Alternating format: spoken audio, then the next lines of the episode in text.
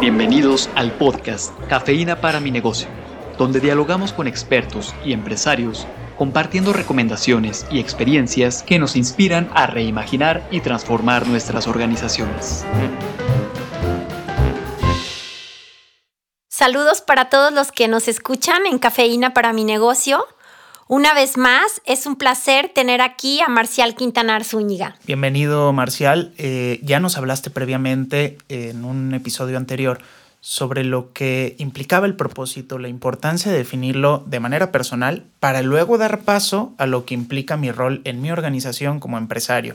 Justo en otro de los episodios que tuvimos oportunidad de platicar con, con empresarios, pues nos platicaban un poco de los retos que es, bueno, ya encontré mi propósito como empresario, pero ahora en mi organización, cómo encontrar un propósito común, ¿no? Y empezaban a, surgir estas dudas de, bueno, cada quien tiene su propósito, cómo alinear los propósitos, y bueno, creo que tú eres la persona ideal para, para poder escarbar sobre estos temas y poder acompañarnos sobre cómo poder ir construyendo un propósito en común cuando al final como individuos somos complejos y si algo tienen las organizaciones son esa complejidad bienvenido una vez más. Claro, claro que sí. Sí, mira, una de las cosas que yo encontré a lo largo de muchos años de consultoría era esta idea de inculcar la misión, la visión, los valores en, en los trabajadores, ¿no?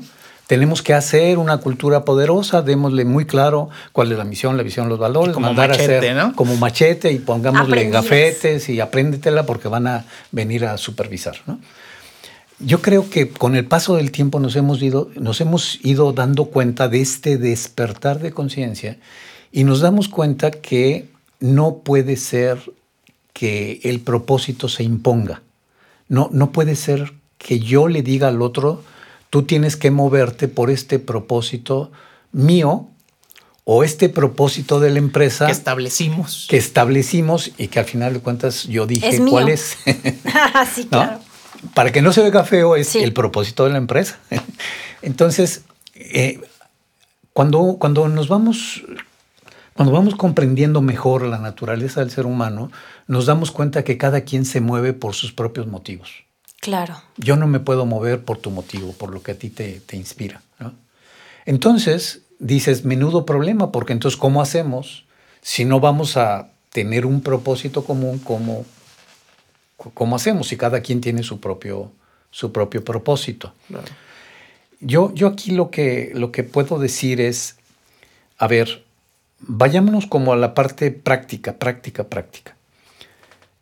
Eh, nosotros como seres humanos distinguimos perfectamente bien cuando las personas están haciendo un trabajo para servirnos, ¿no?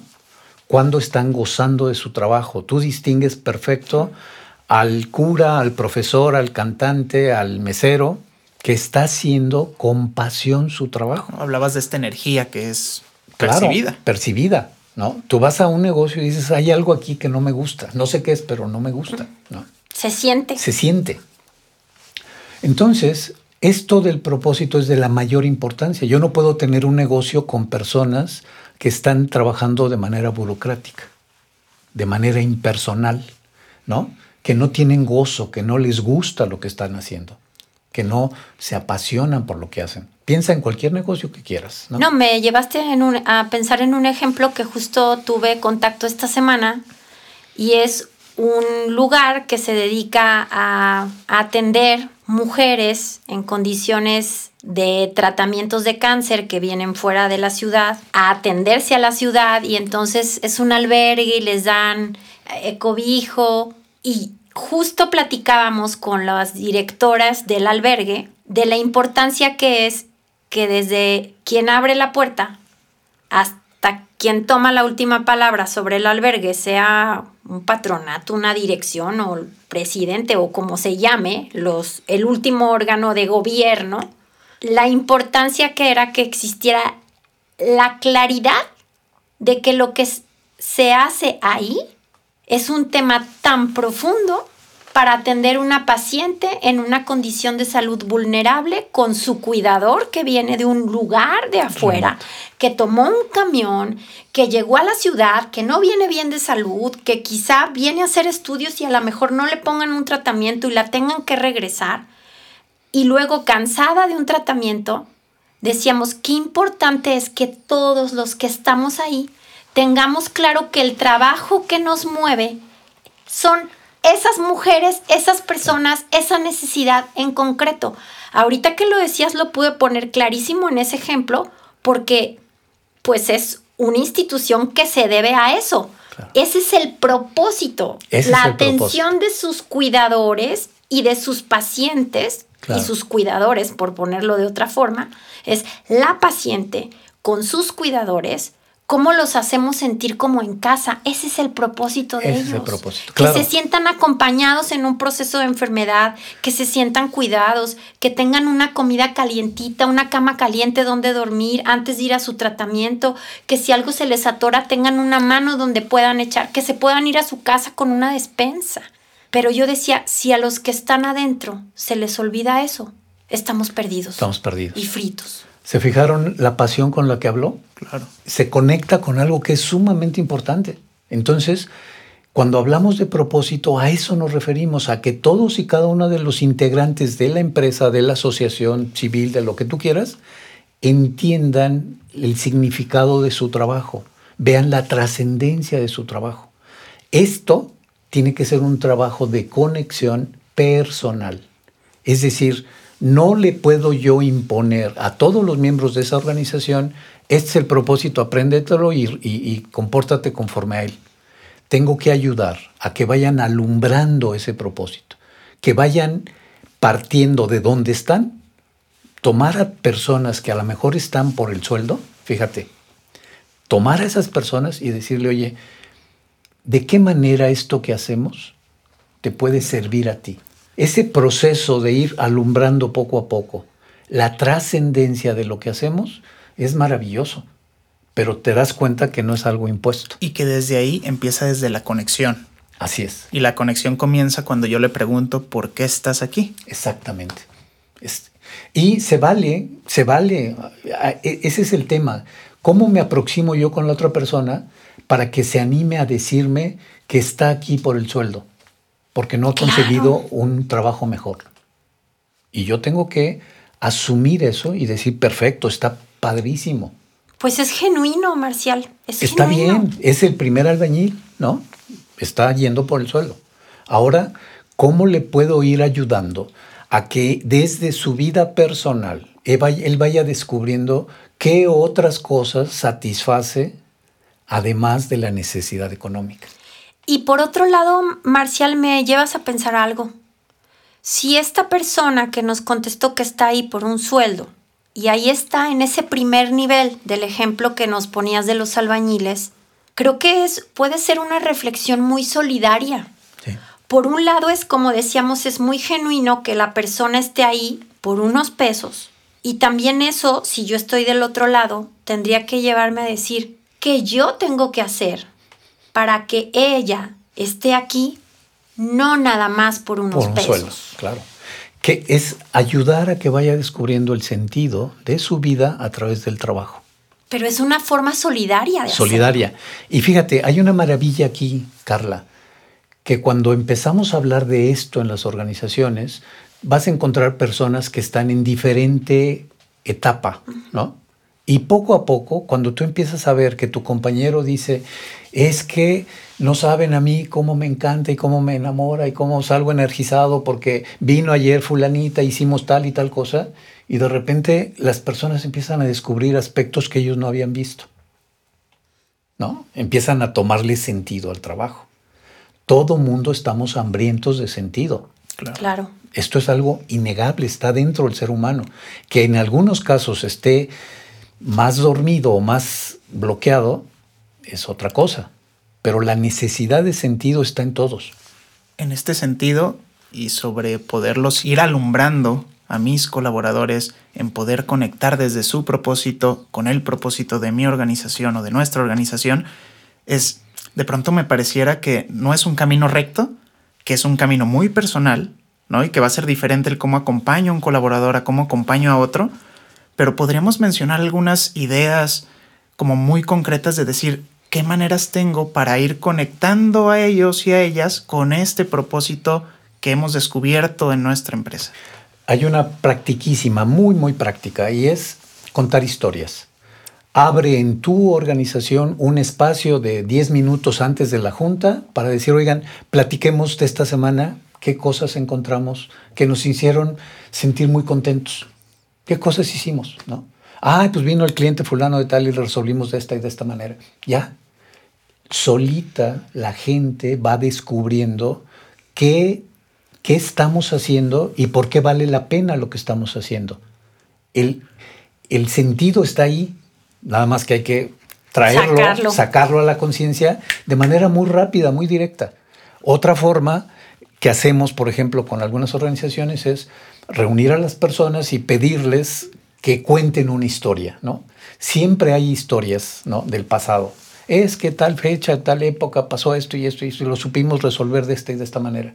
Solito, simplemente, y le pido que le pongan el título a la historia, ¿no? Como capítulo de telenovela o lo que sea. Y ya, las, los mismos integrantes saben cuál es el propósito.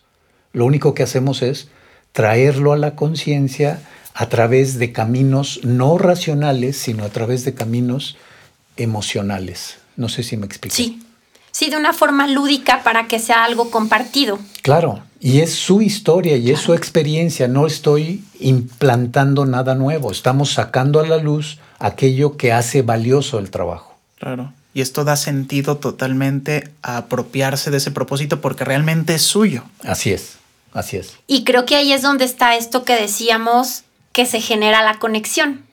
Porque al final de cuentas es mío y es colectivo. Está en los dos niveles. Y ahí está la conexión. Claro. Fíjate, cuando las personas van platicando historias de su organización, ahí se produce un proceso de socialización. Y poco a poco deja de ser la historia de fulano de tal para ser nuestra historia. Es nuestro patrimonio, nuestra tradición, nuestra marca, nuestra cultura. Entonces, es maravilloso este, este proceso de, de ir ayudando a las organizaciones a partir de las personas. Fíjense, estoy insistiendo en esa parte. No es de descendentemente, de arriba hacia abajo, sino es hablar con las personas sobre qué le importa, qué le mueve, qué le gusta, qué le apasiona, ¿no? para ver cómo le facilitamos en equipo el que la persona pueda encontrar en el trabajo la oportunidad de conectar con eso que le mueve. Es su responsabilidad, no es mía. Y esto, y esto nos lleva a crear y a construir organizaciones vivas, pero vivas de verdad. De verdad. Oye, Marcial, ¿qué mensaje y, y como acercándonos al cierre de este pequeño episodio, es qué mensaje te gustaría y pensando que nos escuchan empresarios, emprendedores de diferentes niveles, de diferentes eh, áreas, para irnos acercando justo a conectar desde el propósito de la empresa, ¿no? Ya hablabas en un capítulo, episodio, perdón, anterior, eh, que era importante comenzar desde el propósito personal para entonces encontrar la conexión entre mi propósito personal, el propósito de la empresa, y ahora hablamos de compartir el propósito con mis colaboradores. Desde ahí, ¿qué mensaje o tip puntual eh, le dejarías a los empresarios emprendedores que nos escuchan? Primero, que vean esto desde el punto de vista vivencial, existencial. Se trata de encontrar respuesta a tu vida. Se trata de que tú te preguntes qué tanto disfruto lo que hago, ¿no? ¿Qué tanto disfruto? Porque si yo no estoy disfrutando de lo que hago, estoy quemando mi vida, ¿no? Estoy haciendo una empresa sin alma, pues estoy haciendo un proyecto que no tiene sustento, que no responde a lo que yo realmente, para lo que yo vine a este mundo. Pareciera utopía o romanticismo, pero es de lo más práctico, práctico, práctico que existe. O sea, es empezar conmigo mismo y yo, en la medida que voy encontrando sentido a mi trabajo, en esa medida se alumbra el camino para la empresa y las transformaciones más rápidas y más exitosas que conozco siguen este, esta pauta. a partir de la persona, cuando la persona dice, ya me cansé de estar sosteniendo algo que no le veo sentido y voy a empezar a ver cómo le cómo Me muevo. me muevo, ¿no? Y entonces empieza a haber cambios maravillosos en la organización. Mientras no haya esto, pues todos los cambios son impuestos, son de dientes para afuera. Entonces, preferible entrar de lleno a, a sí mismo. Hay muchísima bibliografía, muchísimo en busquen. ¿no? Yo con mucho gusto, si me contactan, les puedo dar textos o prácticas o metodologías concretas, dependiendo de su caso, pero hay muchísimo. Hay que buscar en ese sentido, más que nada, para darle respuesta al primero, que es más importante, que es uno mismo. Muchísimas gracias, Marcial, por estar con nosotros. Muchas gracias. Muy agradecido a ustedes y, de veras que este es un tema que es de vital importancia, es apasionante. Cuando, cuando el empresario se da cuenta del impacto que puede generar en la vida de muchísimas personas, personal, clientes, proveedores, sociedad, y cómo la empresa es un vehículo para poder externar lo que lleva dentro, se hace, tenemos una revolución. Es, podemos hacer de la empresa el instrumento que se necesita para cambiar el mundo. Muchas gracias. La cafeína comienza a hacer efecto. Compártanos sus impresiones en la sección de podcast de nuestro sitio web universidadempresa.iteso.mx.